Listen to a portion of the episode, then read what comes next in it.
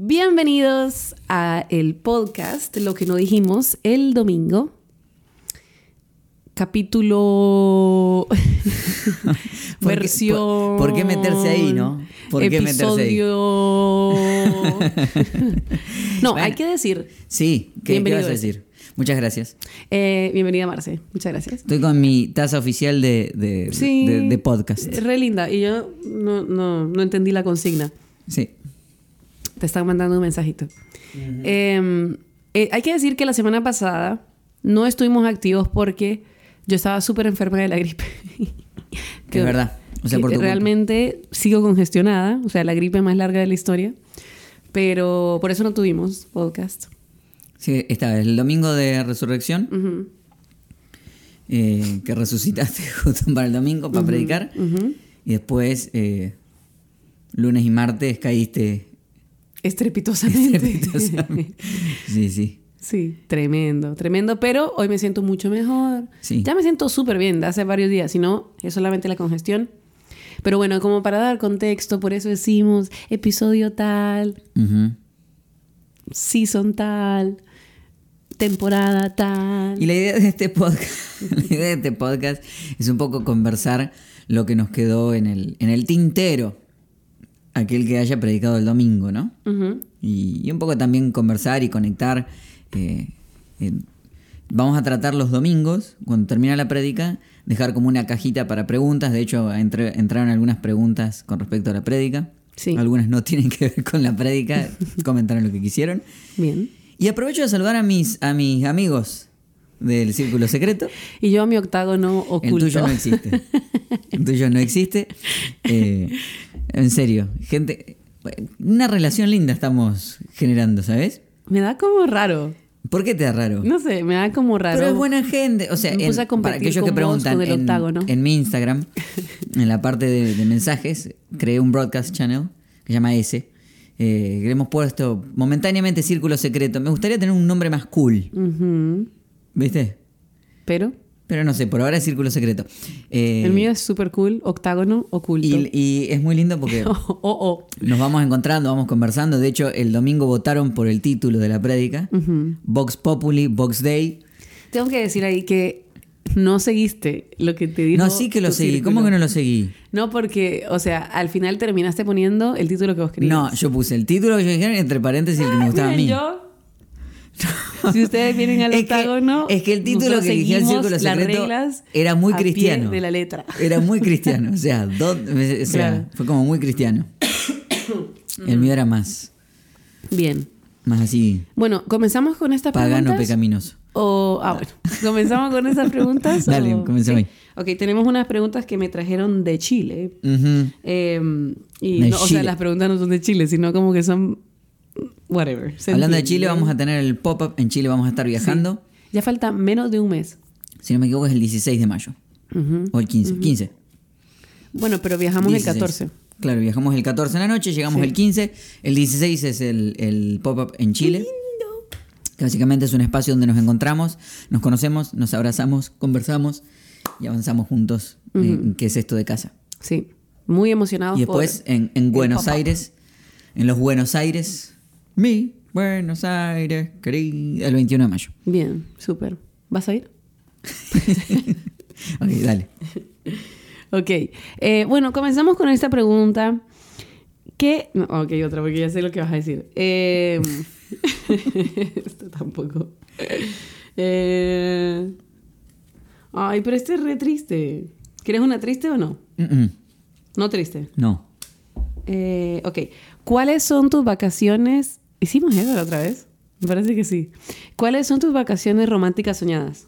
Mis vacaciones románticas soñadas. En Samaná.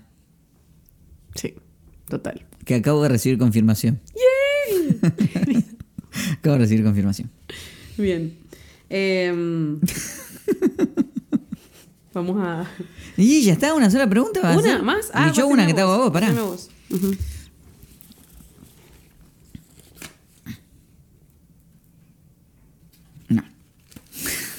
¿Qué? Uf, no, no puedo preguntar esto. ¿Por qué? A ver, No, no puedo preguntar esto. O sea, no se puede preguntar eso. No. Muchísimo. No puedo preguntar eso. Eh, menciona qué cosas que quieres que hagamos juntos que jamás hemos hecho. Mm. Mm.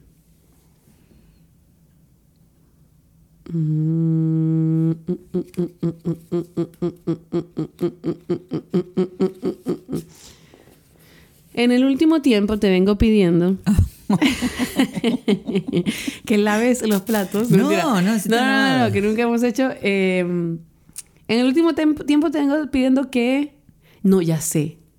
Que nos vayamos de camping. No te vengo pidiendo eso en el último tiempo, pero digo, el último tiempo te vengo pidiendo que caminemos en la naturaleza. Que vayamos a un bosque a caminar. Bueno, sí, Eso. eso antes que ir de camping. Muchísimo ir de camping. Glamping. ¿Qué, es glamping? ¿Qué es, Glamping qué es camping con eh, glamour? Camping con glamour. Que, o sea, tenés una cama por lo menos, ¿no? Claro. algo así. Sí, no, no. Olvídate. Cero. No vamos a ir a glamping.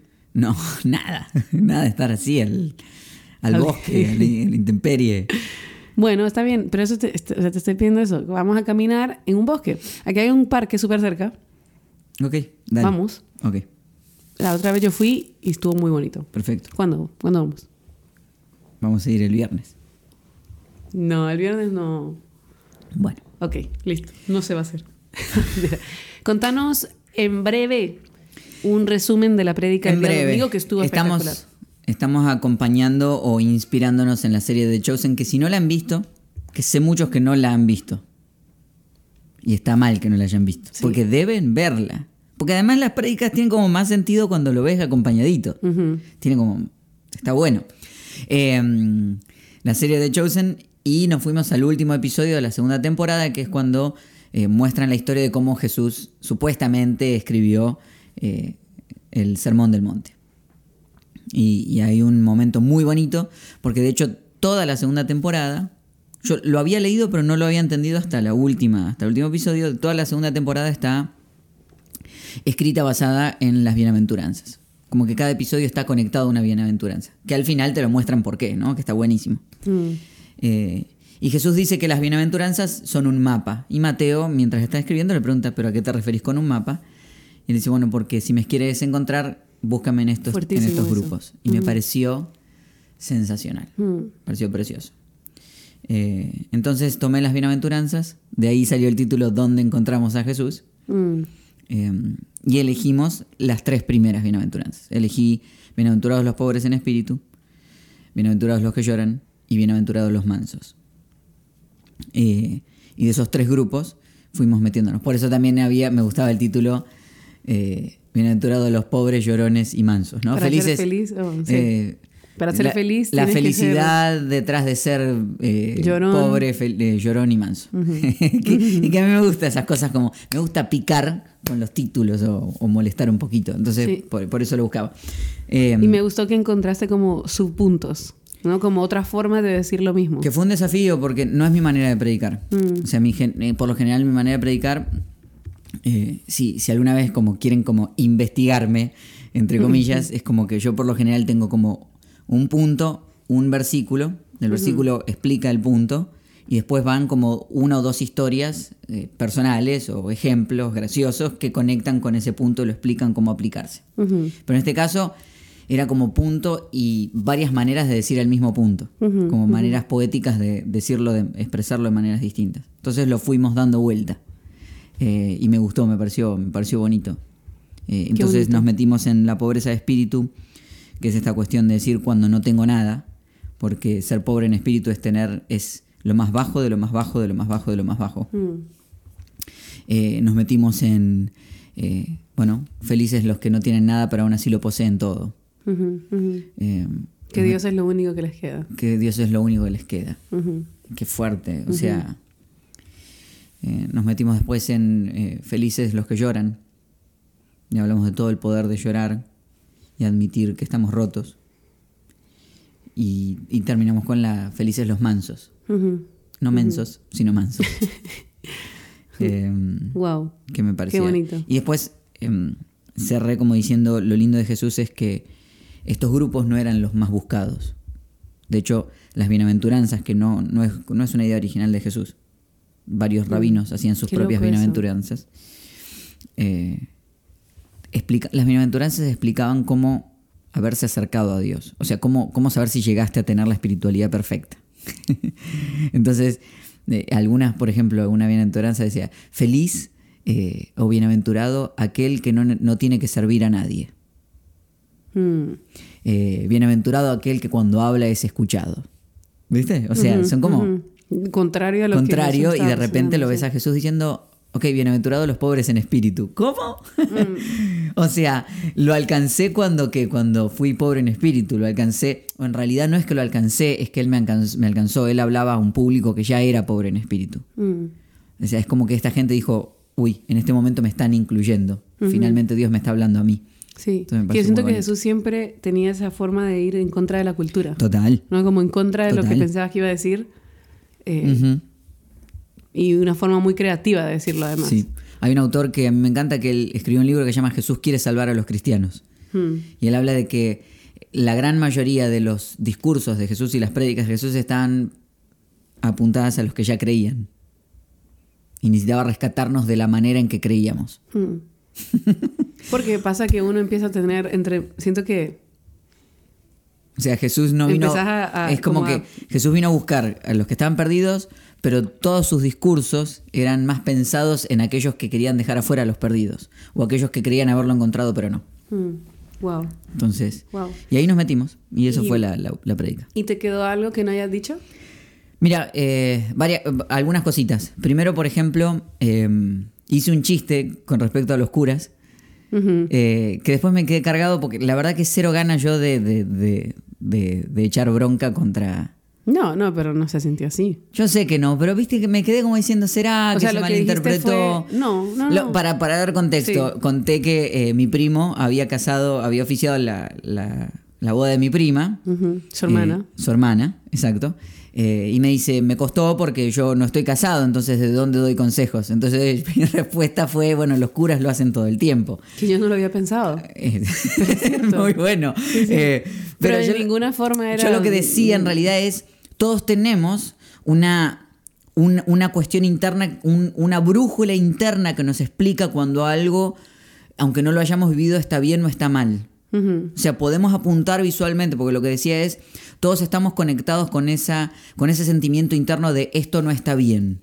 Como cuando ves injusticia, como cuando ves la pobreza, aunque no seas pobre, pero cuando ves la pobreza en otro, decís, esto no está bien.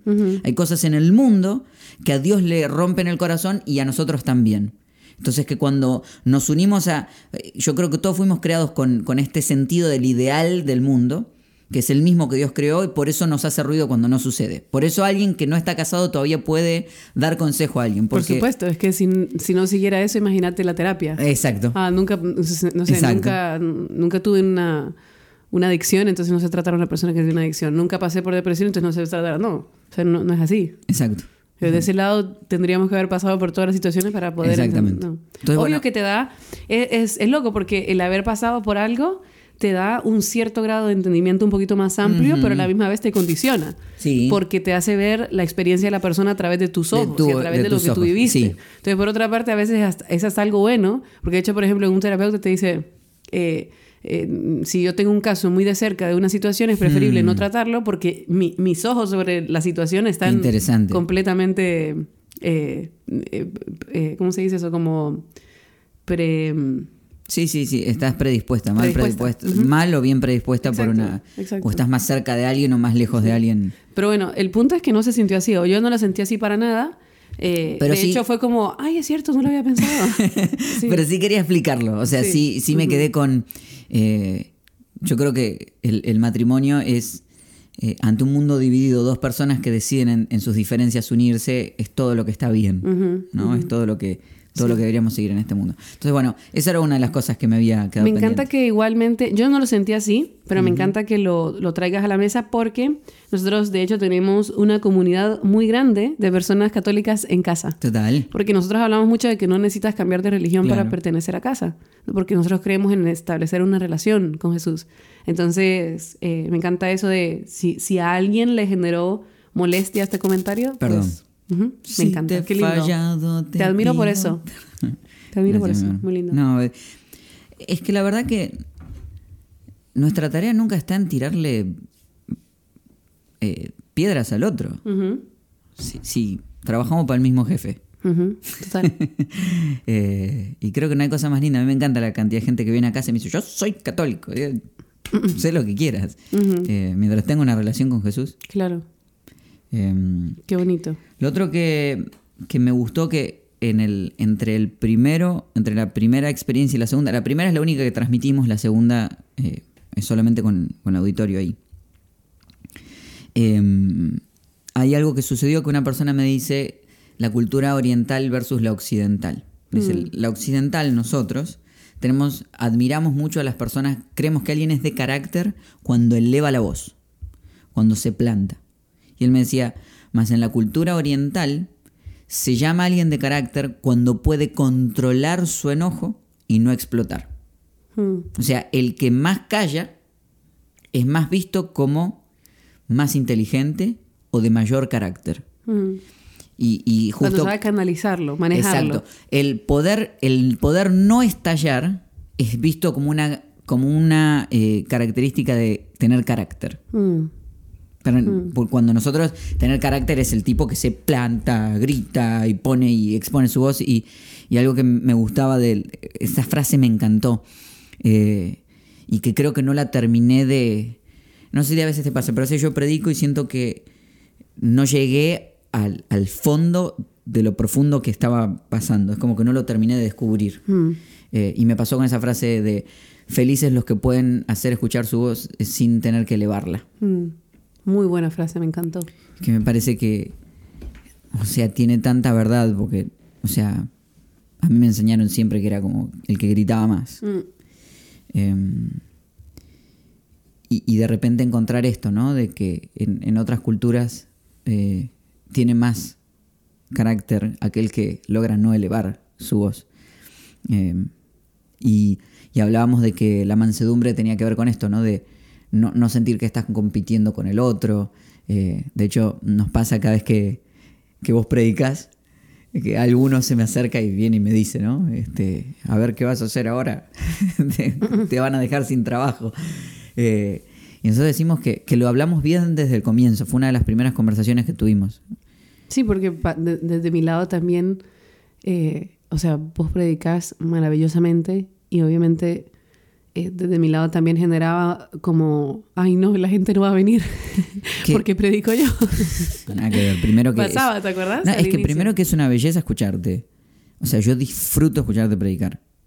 Eh, Mm, si hay algo que no me gusta es cuando me invitan a predicar en algún lugar y, y vos quedas predicando en casa y yo en el otro o, o viceversa. O sea, es como no escucharte para mí es como... mm, se- O sea, porque disfruto. Y disfruto lo que sucede porque yo no estoy en competencia con vos. No. Eh, y en casa hemos aprendido que eh, el liderazgo para nosotros no es imponerse, sino entender que cada uno de nosotros cumple un rol distinto. Entonces que cuando vos te haces gigante, yo me hago chiquitito, chiquitito, chiquitito, porque no necesito robarle la luz a nadie y, y lo mismo pasa para el otro lado. Y hemos encontrado como eso. Y creo que también eso es ser manso, ¿no? Es, es saber hacerse pequeño cuando el otro es quien, quien tiene... Y, y entonces el otro no necesita pelear por su espacio. Sí, sí, sí, como dejar brillar al otro y, y, y brillar al hacer eso, ¿no? Claro. Sí, que bueno, Qué lindo. es- esas cosas siento que me quedaron afuera. afuera, y, y las quería. eh, además de que el, el ejemplo del violinista, que estaba muy bueno, creo que lo usé poco. Me encantó. Es muy bueno, ¿verdad? Impresionante. Y- y- Porque, y no- no fui hecho- profundo. De hecho, alguna vez vos has hecho este comentario que hay muchas personas, o sea, que en el equipo mismo de casa, vos decís como que brillamos como al estar juntos, ¿viste? Sí. Obvio que cada uno tiene su luz por sí, Sí, mismo, sí, estamos claros, pero a veces cuando estás rodeado de un grupo de personas que son súper talentosos, es como que todos brillamos aún más.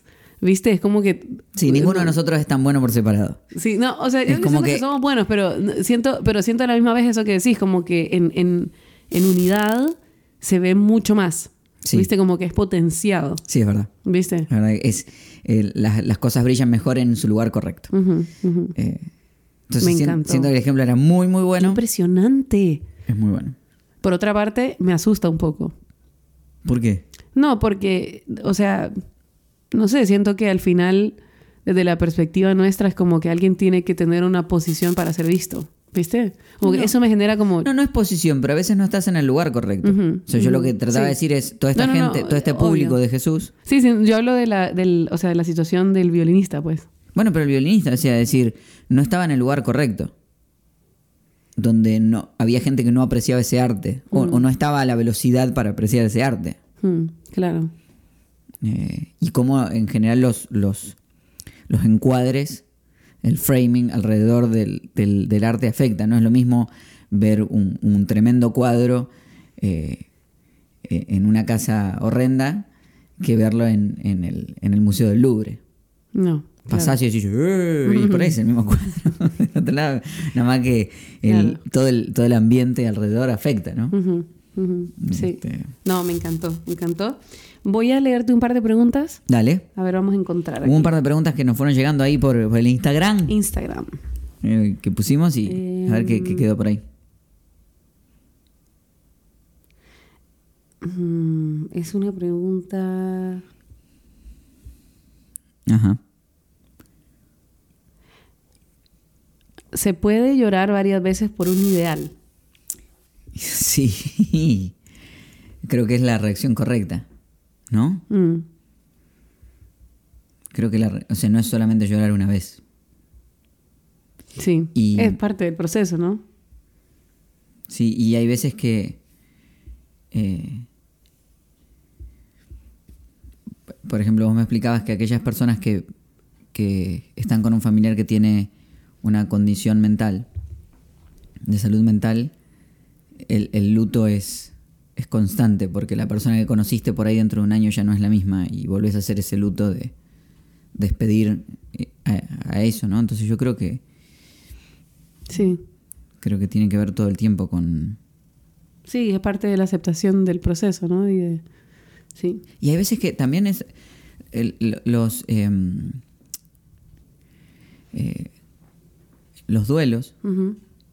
El otro día estaba leyendo, hay una diferencia entre luto y duelo. Duelo es la emoción, el luto es, el, es la, la ac- la acción de vestirte de negro, eh, hacer el, el funeral, o sea, como las, las reacciones básicamente. Mm, Eh, el, el proceso de duelo no es lineal. mm, mm. Voy, voy a hablarlo con respecto a, a la muerte como tal. En general vos sentís, eh, por ahí la reacción al principio es llanto, después es enojo. o eh, shock. Hay shock. gente que les tarda... Justamente ayer hablaba con alguien y me decía que le había llevado un mes caer en cuenta que la persona se había ido. Qué fuerte. Y, y cuando vos crees que superaste, que la palabra es incorrecta, pero cuando uno cree que superó esa fase, volvés para atrás. Mm, Y no es volver para atrás, es que es así. Eh, es más una espiral que va creciendo y, y a veces te, te vas, te vas viendo en, en los mismos espacios. Lo que pasa es que lo bueno es que si hiciste bien la tarea, por lo menos cuando estés en ese punto otra vez, eh, tenés las herramientas para volver a trabajarlo, ¿no? Mm, Entonces no, no es que estás como la primera vez. O sea, ya has pasado por ahí. Sí. Ya sabes qué herramientas te funcionan. Sí, es interesante porque hay un, un psicólogo que habla que todas las emociones, la mayor parte de las emociones tienen un- una emoción contraria, ¿no? Entonces, vos- todas las emociones vamos a visualizarlas como, como una flecha, tienen una, algo de este lado y tienen algo de este lado, como decir felicidad, eh, tristeza, eh, pero el, el- el luto o el duelo es una emoción que no tiene contrario. Entonces es muy difícil decir estoy en duelo y estoy en qué. Wow. Como que, ¿qué, qué significa lo contrario? Uf. ¿Sí me explico? Sí. Por eso dice, no, a veces no tenés como una meta a seguir porque no sabes qué es lo contrario. ¿Sí me explico? Por ejemplo, vos puedes decir, me siento, eh, estoy experimentando mucha ansiedad y lo que estoy buscando es más tranquilidad, pero vos estás en duelo y el otro no es superación, porque la muerte no se supera. Entonces, lo que este psicólogo habla es que lo que uno necesita hacer en esos procesos es generar rituales precisamente que te ayuden a salir de ese espacio. ¿Verdad? A salir de ese espacio constantemente. Pero es un ritual, ¿por qué le dice ritual? Porque es algo que puede ser que toda tu vida tengas que hacer. Y en ese ritual él dice que hay tres cosas que uno puede eh, poner en práctica. Una es agradecimiento, encontrar cosas por las que estás agradecido con esta persona que ya no está contigo. La otra es remordimiento, algo que te quedó sin hacer. Me arrepiento de no haberle dicho lo mucho que lo amaba, me arrepiento de no haberle eh, llamado aquel día, ¿no? Y lo otro es rencor si te queda algo pendiente con esa persona para que puedas empezar ese proceso de perdón con esa persona que ya no está. Entonces dice, cuando tenés una emoción como, como el duelo, el, el, luto, como le quieras decir, no, como no tenés algo contrario, lo único que te queda hacer es empezar como este círculo, ¿no? en donde agradezco, pienso en cosas por las que eh, tengo remordimiento, me arrepiento de no haber hecho, eh, y, otra que es el, rencor, si hay cosas que aún me quedaron pendientes con esta persona. Entonces dice que esa es la forma no para superar el duelo, sino para llevarlo, para conllevarlo y para seguir adelante, ¿no? Entonces es muy interesante. Ah, tiraste un... ¿Qué te parece? Un pedazo de sabiduría importante. ¿eh? ¿Te gustó? muy bueno. Sí. Muy, muy bueno. Muy bueno. otra pregunta grande por ahí? Sí.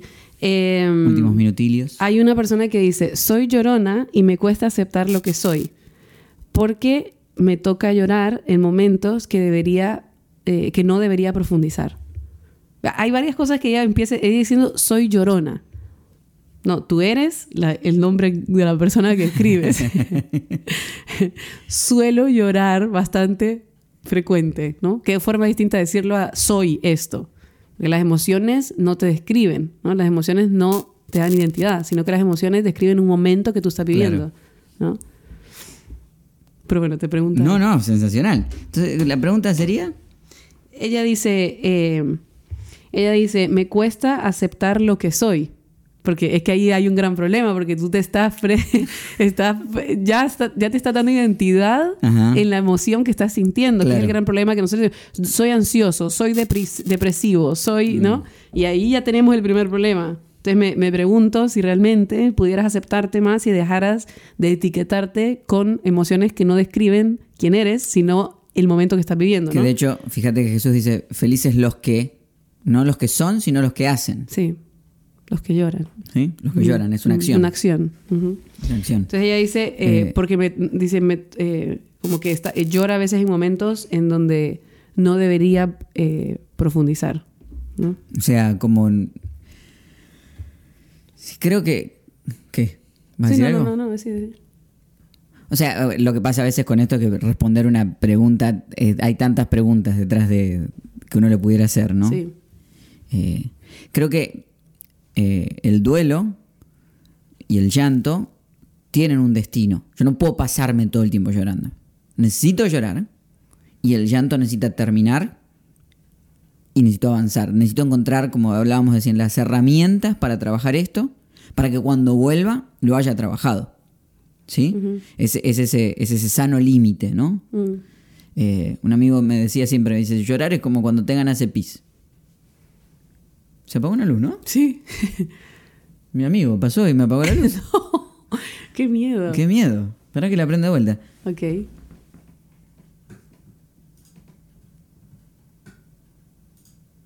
Listo. Ahí está. Qué miedo. Eh, ok. Entonces me dice, llorar es como cuando tengan ganas de hacer pis. Dice, es, es muy tonto estártelo guardando y estar sufriendo. Y es muy tonto después de haber hecho pis quedarte en el lugar. O sea, es, algo que uno necesita em, sacar, definitivamente, procesar y después moverse. Mm.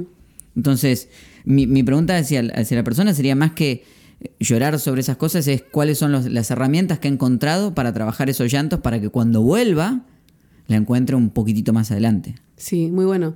Que de hecho, un poco, y voy a seguir esta analogía que haces con el ir al baño, porque em, eh, una, uno de los casos que nosotros leíamos cuando yo estaba estudiando que se nos presentó era una mujer que esto puede aplicar para un, duelo, pero puede aplicar cualquier situación en la que uno considera que está llorando excesivamente, si dentro de tu criterio lo estás considerando así, ¿no? Em, y era la historia de una mujer que había perdido a su esposo y eh, ella había llorado tanto que le estaba afectando sus lagrimales. Y entonces su ojo empezó a correr riesgo de eh, un desprendimiento de la córnea por la cantidad de llanto que la mujer tenía. No paraba de llorar. Entonces no sabían qué hacer porque ya no era algo que solamente decir, o sea, le estaba afectando físicamente a ella, muchísimo. Obviamente que el llanto te afecta físicamente, pero digo, ella estaba teniendo síntomas físicos donde podía llegar a perder la vista. Entonces lo que hizo este, este terapeuta es eh, hacer una intervención en el que ella le él le permitía a esta, a esta mujer llorar por una cierta cantidad de tiempo en un día. Entonces le decía, a las 4 de la tarde va a ser tu momento en donde te vas a ir a un cuarto, Claro. vas a empezar a escribir, vas a recordar y ese es tu espacio en donde te vas a permitir llorar, pero el resto del día es un momento donde vas a estar enfocado en otras cosas sabiendo que ya va a llegar tu momento de las 4 de la tarde en bueno. donde vas a poder... ¿Qué hizo con esto? Es que lograba... em, eh, eh, Darle un espacio. darle un espacio para que ella tuviera su tiempo para procesar todas sus emociones sin que se viera afectado su ojo, ¿no? Entonces a veces creo que, obvio, hay momentos en donde uno no puede, eh, con- por eso la palabra a mí controlar no me gusta, porque uno no puede controlar un momento el, el llanto, necesita soltar y eso es parte de lo que es saludable, pero sí que uno le puede dar una estructura alrededor y por eso a veces los rituales, yo le digo ritual, pero le podemos poner como lo- los hábitos que nosotros tenemos, son, son, son algo maravilloso para nuestra vida, porque esos momentitos, por ejemplo, te levantas en la mañana o lo haces en la tarde o lo haces a medianoche, donde haces espacio para procesar lo que te pasó en el día, ya sea algo triste, ya sea algo feliz, ya sea escribir, ya sea por medio de la meditación, lo que sea, es como que estás dándole un marco a, a canalizar todas las situaciones que te pudieron pasar en el día y si hay una situación activa como un duelo, pues es, un- es excelente para eso, ¿no? Entonces, Total. me gusta esto que decís de eh, en el momento que voy al baño estoy ahí y luego pues me voy. Entonces, Sí. eso mismo, ¿no? Es como que voy, me desahogo, hago lo que tengo que hacer y luego yo puedo continuar con mi vida de una forma distinta porque me di ese espacio, ¿no? Total. Bueno, es que el tema es gigante, pero vos siempre hablas de que las emociones no son buenas ni malas, son. Eh, Son incómodas y hay unas que son más cómodas, sí, pero y que son. que yo creo que son como cuando en, cuando en el carro se te prende la luz de alerta de algo. O sea, la emoción es una reacción a algo que está pasando. ¿sí? Eh, entonces, ignorarla eh, Sí. no, no lo va a arreglar. Fundirse en ella tampoco lo va a arreglar. O sea, creo que es validarla. Empalagarte de ella. Sí, empalagarte. Sí. O sea, validarla, decir, ok, se prendió esta luz, voy, a, voy a dejarla, voy a validar, voy a llorar. Si tengo que llorar, porque tengo que llorar por esto, porque la verdad es que vale la pena llorar, que está buenísimo, que muchas veces la terapia a mí me ha servido para eso, para que Sí. el terapeuta venga y me diga, podés llorar por eso. Ah, puedo. Y uno se deja Claro. ir. Este, pero después, eh, trabajarla, ¿no? O sea, no la emoción, sino qué fue lo que generó la emoción. Como decir, las herramientas para que eh, pueda trabajar eh, eh, lo que estuvo detrás. Sí. Pero bueno, Muy vamos bueno. a hablar Muy bueno. Este domingo vas a predicar. Voy a predicar, Vas a tenemos- seguir con las bienaventuranzas. Voy a seguir con las bienaventuranzas, todavía no sé, me quedan... son- ocho son, creo que son ocho. Predicaste tres. ¿Tres? Creo que son ocho.